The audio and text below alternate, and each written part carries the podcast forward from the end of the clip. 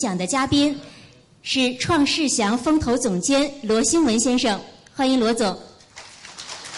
他为我们带来的演讲的题目呢是“创新经济冲击下的投资策略”，有请。首先感谢大家哈，然后我今天交流的主题是什么呢？我在想，本来我来的之前我说，哎呀，都是大家同行内内部互相交流一下算了，不要不要在上面去讲了。讲也讲不出啥东西，因为市场变化太大，然后讲的东西你不变也不行。那么我今天就想了一个标题，叫“创新经济冲击下的投资策略”，就说讲一些实，讲讲讲一讲这两年我们公司的一些就在投资领域或者在把握那些一些标的的时候，哎是怎么去做的？哎，可能就说呃，可能会不会跟别人不太一样？那么为什么提“创新”这两个字呢？其实最近的媒体哈，大家都看到了。那么国家的总理、李总理、国务院的层次，都已经提出了那个呃创新、创新新经济的那个基金，这国家层次的基金都提出来了。所以呢，我就借用了这样借用了这样一个词。那么就是说，为什么这么提呢？就是说未来的。发展趋势里面，可能大家看到，现在你从去年下下半年哈，看到了很多高速那个铁路、铁路还有一一路一带等等的股票，中国要走出去嘛？呃，到底会对市场能炒产生多大的冲击？我现在很难评估。我认为是一个主题炒作的一种机会。呃，真正的真正的市场里面能走出的一些。大的行情和个股，我认为还是创新经济的一些，就是跟着国家政策导向去走的一些行业，可能会有更大的发展。当然了，这里面本身就存在存在比较大的分歧哈。反正呃，证券市场不管你是涨也好，跌也好，盘整也好，永远都会出现非常大的冲那个那个冲击。你比如前前十二月份的时候。前十二月份的时候，啊，就就就那一波行情哈，非常猛的一波行情，券商股不断的往上涨，然后其他中小市值的股票不断的往下跌，那么造成一句话，大家都知道，熊市里面几年赚的钱，然后在牛市里面全部赔光了，然后就是说，呃，上半年在熊市里面挣的钱，在那个满仓踏空的基础上又全部赔掉了，哎，所以在目前这种市。不管在哪一种世道里面，本身本身这市场变化都比较突然。那么我们好好回忆一下这几年哈，很多人都喜欢，包括包括像今天为止吧，所有的券商我看过，应该中国的大部分的券商的那个幺五年的那个年度呃报告基本上都开完了，可能大家去分析一下所有的券商的报告，你们去分析一下。对今年的幺五年的行情的判断，应该大部分都趋于乐观。然后为什么讲这个呢？我讲这个就是大家再分析一下那个，从假如哈，大家仔细去回顾一下，从零六年底十二月到一零七年的一月，然后去分析零七年的行情有多少人对？零七年底去分析零八年金融危机的行情，又有人多少人分析对了？那么，零八年底，全球的金融危机，又有人能分析到零九年中国的四万亿会造成行情反弹这么猛吗？零九年也没有分析对。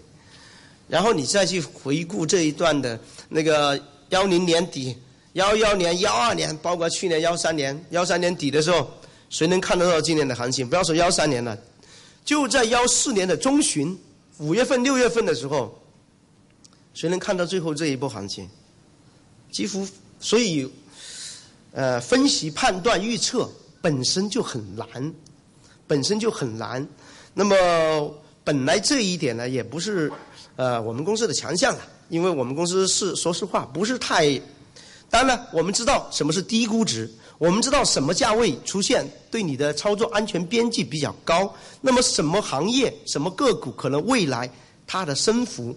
会得到市场的认可，这一点我们知道，但是去分析预测大的行业板块个股，还是比较难。反正你时间跨度越长，你分析的错的几率越大。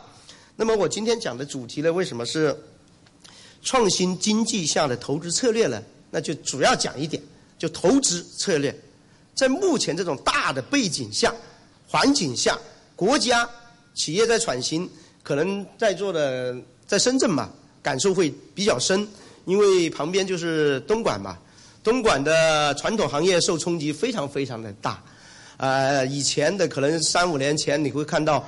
哇，那些镇里面的很多打工仔、打工妹现在都不见了。那么，深圳的就肯定好很多了。深圳是转型最快的嘛，然后这边人才各个方面优势都特别多，然后创新经济在深圳应该是得到了更大的那种发展。所以在目前这种状态下，传统行业确实非常非常的难。所以实体经济要真正的走出去，那目前来看，股票是在涨了。去年底涨得还挺凶的，原因呢不知道，反正就是有钱任性，是吧？呃，但实体经济还是比较差，所以呢，在这种情况下，我们要创新的经济呢，就可能会有大的发展。那我的公司，我们公司就围绕着这样一个思路，我今天讲投资策略哈，投资策略就是围绕这样一个思路讲什么呢？在这种大的背景下，怎么去把握市场？那么简单的就这几个标题，我跟大家讲讲。因为中国市场，刚才那个啊文老师也也讲哈，中国市场可能跟全球的好多市场都不太一样，都不太一样。它有它自己中国特色的，有它自己的中国特色。那么中国特色是什么呢？其实研究这十年，你会发现，所谓的中国股票市场的特色，就是政策。所以，无论在哪一个阶段，你去好好的把握政策，你去紧跟政策，基本上，你不能说完全把握一波行情，把握一年的行情，或者把握阶段的行情。那么，起码你紧跟政策，你会保证你在整个投资策略里面、投资操作里面，你的方向不会出错。方向不会出错，方向不出错，那么就选对了。你的趋势选对了你的方向，那后面你走的快和慢，那是靠自身的一些东西。那下面我会讲到，嗯，就说所以就紧跟政策，像每年，每年我们会在年底和半年的时候，我们会研究国家政策，相对来说我们会研究的比较比较透彻，研究比较透彻。你比如说下半年会出台一些什么东西，然后呃。对行业的冲击会达到什么样的程度？然后我们要介入进去，能在这政策里面能够得到市场里面有反应的时候，我们是否能去在市场里面的表现机会的时候，我们是否能获得一些收益？所以政策非常重要。其实中国特色的就是中国政策。所以你在研究政策的时候，当然这研究政策不是三两天的事，哎，是一个趋势性的事，你就把握了大的方向。那么第二点，在政策的导向下去选什么呢？选行业。就你比如说像最近的哈这两年，这两年反正传统行业和新兴行业的呃国内的很多企业家争论也非常非常的大。那么在政策导向下挖掘朝阳行业，我们认为是比较大的前景。那么可能前十年，大家可能都看到，现在好多企业家前十年，你比如说做彩电行业，或者做地产行业，或者做空调行业，是不是市场需求非常非常大，非常大？所以你进去了，你肯定挣钱，因为都要需要，而且这是一种什么？这是一种走进寻常百姓家的一种需求。哎，所以这种行业。只是说你做好了，你可能成为行业的龙头；你做的不好，你跟着行业按它的成长性同步的发展和挣钱。那么现在呢，大家可以看看互联网、互联网金融、物流行业，更不用说了。现在大型的京东、小米等等，手机、智能、未来的智能家居等很多很多。那么你要去选这种朝阳行业。那么朝阳行业，就算我选的标的，假如哈，我们直接我们就简单来说哈，就对我们投资者，呃呃做二级市场的投资来说，讲的简单一点就是，你去选标的、选股票，你选什么？那你就把这些行业的股票罗列出来。当然，有些可能做得好，有些可能股票会涨涨两倍、三倍；做得不好，有些股票可能只涨百分之五十。但是行业选对了。你的价值就会高很多，啊，这在那个政策引导下，你要去选行业。那么选完行业以后，你要去，你要就要取具体的个股，就是取哪一家企业会更有价值，哪一家企业更有爆发性，哪一家企业可能在未来的发展当中，它的理念和它的呃某个团。就是说，他的理念可能会出现那个大的问题，或者是他的团队会出现一些比较大的影阻碍他发展的一些事会发生。所以你去研究企业的时候呢，那就非常重要了。因为企业选对行业，可能能占到整个行业平均发展收益的享受它的那个利润。但是你选的好的龙头企业。那么它的发展，它的收益可能就是爆炸性的了。呃，那么讲这一点的话呢，我简单再举个例子哈。第第四点就是那个那个对企业的那个选中企业的深度调研。那么第最后一点呢，我要讲的就是在那个真正的就是既然讲到投投资策略嘛，就在这操作过程当中你要注意风险。那么注意风险的同时，你一定要考虑。因为我们投资在座的可能很多人投资都不下十年，那么有些可能刚五年、十年的，有些可能投资都超过了二十年。你要以你的符合符合收益率、符合增长率作为衡量你长期投资的指标的话，你会发现你的收益会非常的高。所以这样怎么去调整？那么我简单讲一下策略的时候呢，我简单讲一个例子哈。但我这里用这个股票的形态来跟大家讲的是一个概念，而不是讲的。而不是讲的这个股票未来发展怎么样哈？不不去讨论这些东西。呃，你比如说这几年，为什么在我们讲新兴产业里面，基本上所有的研究员说去，特别是去年发生了很多很多事，就外延是并购的很多事，很多上市公司重组，特别是三年前哈，新股上不了市怎么办？新三板又没推出来怎么办？那公司也要发展啊，所以就。出现了很多并购的事件，那并购事件最典型的例子是谁呢？就蓝色光标。这里是个缩减来的图，应该从大概五六年前，你们就看到股票一直在涨，一直在涨。他用的，所以就是说，在行业里面，在中国企业里面找到有中国特色的公司，它是什么？不断的收购，然后业绩不断的增加。我收购一家公司，哎，本来两毛钱业绩变成了四毛钱。那它从十块钱的股价涨到二十块钱合理吧？很合理啊。然后我又不断的，我又收购一家公司，把资产再注入进去，又从四毛钱的业绩变成八毛钱，所以它股价变成四十块钱，是不是合理啊？合理啊。那我再继续收购，那股价变成，所以翻五倍、十倍的公司不断的出现。那么这是一个例子。当这个例子出现在市场里面，而且是成功的例子，大家看到了没有？很多人都在谈。但是呢，很多人没有用这个典型的一个例子，去挖掘即将发生的、未来要发生的什么标的会类似这样的一个例子，它未来成长性也会这么有这么大的空间，它的操作思路也是这样的一种操作思路。好多人都想了，但没有挖掘出来。那么就我们公司在投资策略上，就通过这样的一种。已经成熟的，在市场上已经表现出来模式，我们就选到了一些标的。大家可能看前年幺三年，因为我们公司幺三年做的相对来还比较理想吧，我们是幺三年的冠军。那么大的所有的媒体上可能都说乐视网，哎，我们我们参与了这支乐视网的那个，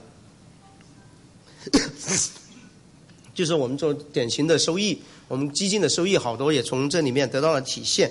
那么这就是一个。刚才我从蓝色光标这样的一个例子里面，这样一个例子里面，这样一种思路里面，然后去找未来有哪些企业可能会类似蓝色光标这样的一种思路在发展。那么其实有有不少，乐视网是其中的一个。哎，我们在它没有没有，在它还处在过程当中的时候，还没有真正的价格体现出来的时候，我们发现了这个标的，而且我们就我们进行了非常深度的一种调研。那么我要讲这个是深度呢，可能和别人讲的深度可能不是太完全一样。就乐视网大家都知道是可能视频网站。那视频网站前三年来说，应该确实是有较大的发展空间，特别是好多包括土豆、优优酷不是在美国上市嘛？但是我们调研的是什么呢？我们调研的是他在深圳的，因为他有工厂是在深圳的。哎，他生产那个盒子怎么样？然后我们买了一些拿给我们周围的一些客户朋友去用。你用了以后觉得好不好？在座的可能大家五个人、十个人都用，哎，这个盒子可以啊，未来价格也不贵，只要成型，哎，我都我都会推荐给周围的人。那它必然就是这样一个例子，是走进什么呢？就走进了，只要它生产有量出来，就能走进大家的平常百姓家，就像每个人拿着个智能手机一样，现在都在用微信，现在都在发红包，现在都在用，是不是？就是这类似这样的一个例子，哎，所以我们觉得它比较有潜力。我们就介入进去了。当然了，后期发现它是有业绩支撑的嘛。所以在发掘这种股票的同时，我们是因为蓝色光标给了我们一个比较典型的成功的案例。那么，再讲到那个深度调研，我再跟大家举一个例子。这个振兴振兴科技哈，这是改名字的哈。呃，这支标的我们在选的时候，我们深入到什么程度？为什么？我们对某一标的，我们介入深的话，我们会了解的非常的透彻。就是在这里的时候，大概是幺三年的幺三年的四五月份，武汉武汉是有个北斗行业的大会，中国的北斗行业上市公司四家，那么我们去看了，我们就发现当初它是国腾电子，非常有竞争力。我们就觉得那时候五月份，我们觉得可以这只标的。而且幺三年应该是北斗行业的元年，应该是可以挖掘去寻找的一个行业一些标的。五月份 有初步打算，到了六七月份，那个四川高层地震，大股东有事了，那怎么办呢？好多公募、好多大的机构都选择了抛售，那么又去了解，我们了解的结果是股东。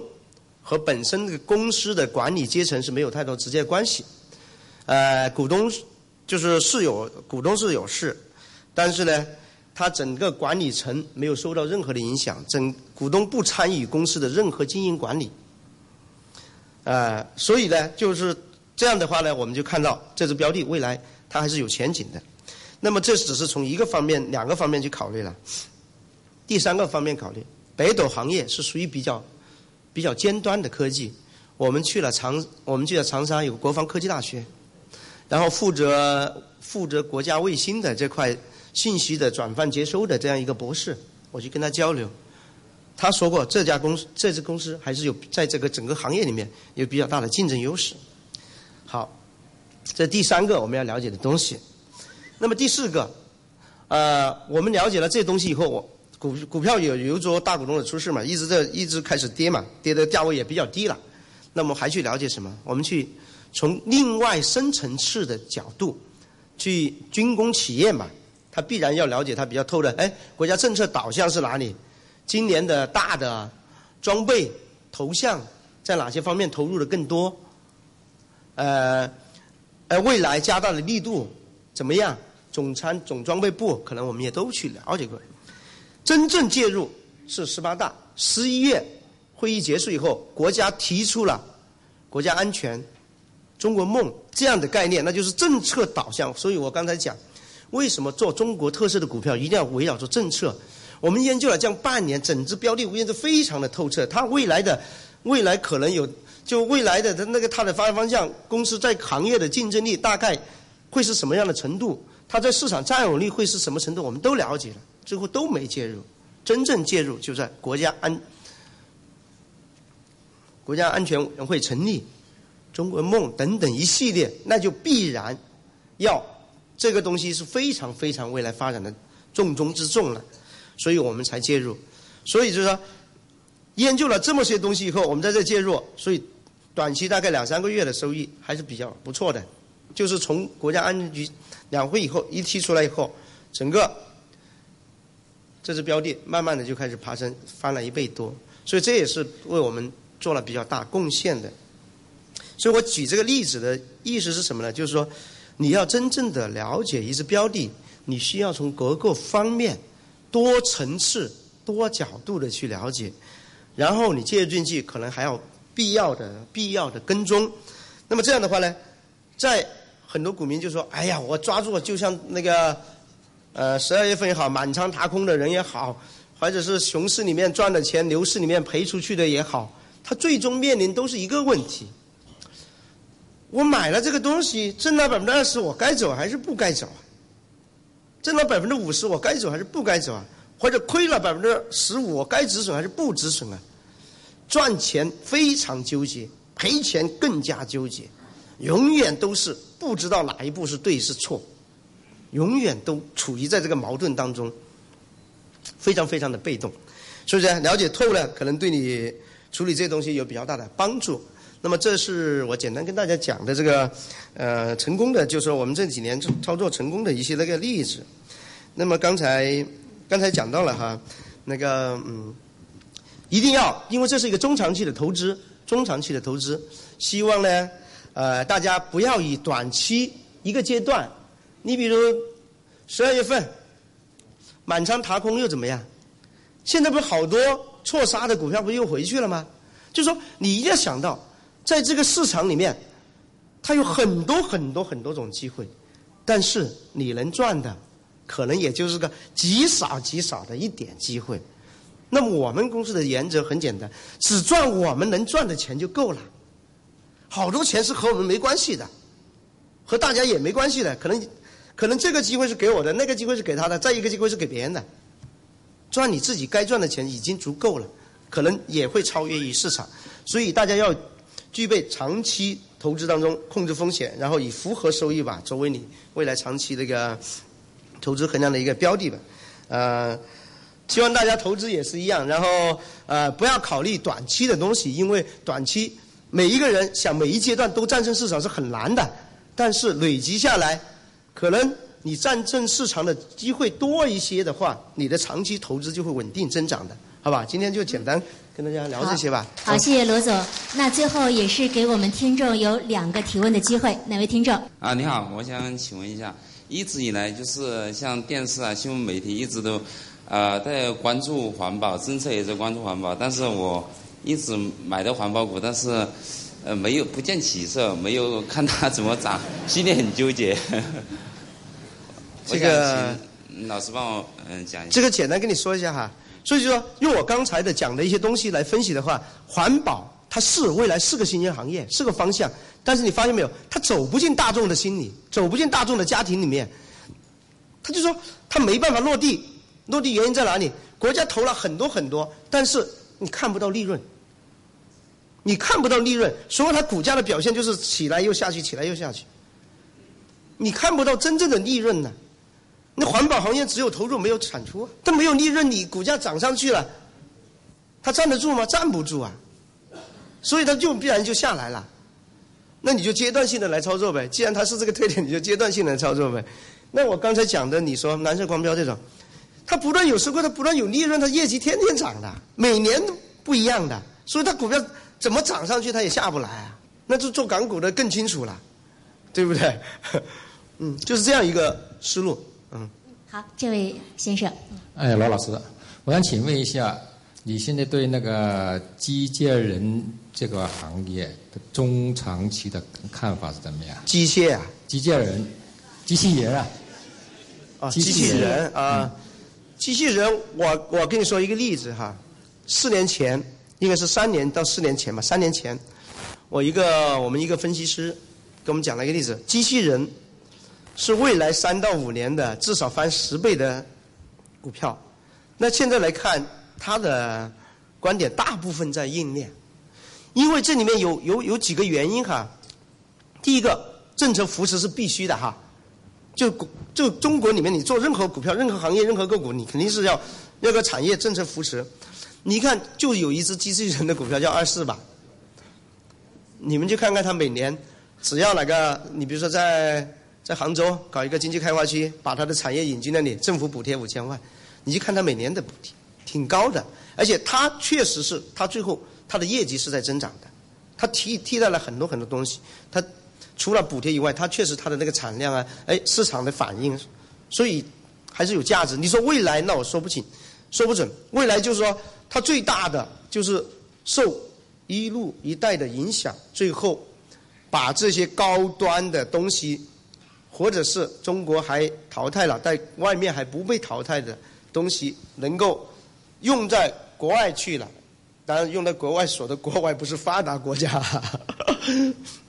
嗯，是，然后哎，产生了效益出来了，哎，可能会有比较大的帮助，这个股票，嗯。嗯，好，谢谢罗总。好的，刚才是听了创世祥风控总监罗新文的一个演讲，那么主要的这个话题是讲讲这个新经济形势下的一个投资格局。那么主要是讲一些新经济的股份，就这个比较前沿科技的一些股份怎么样去做投资。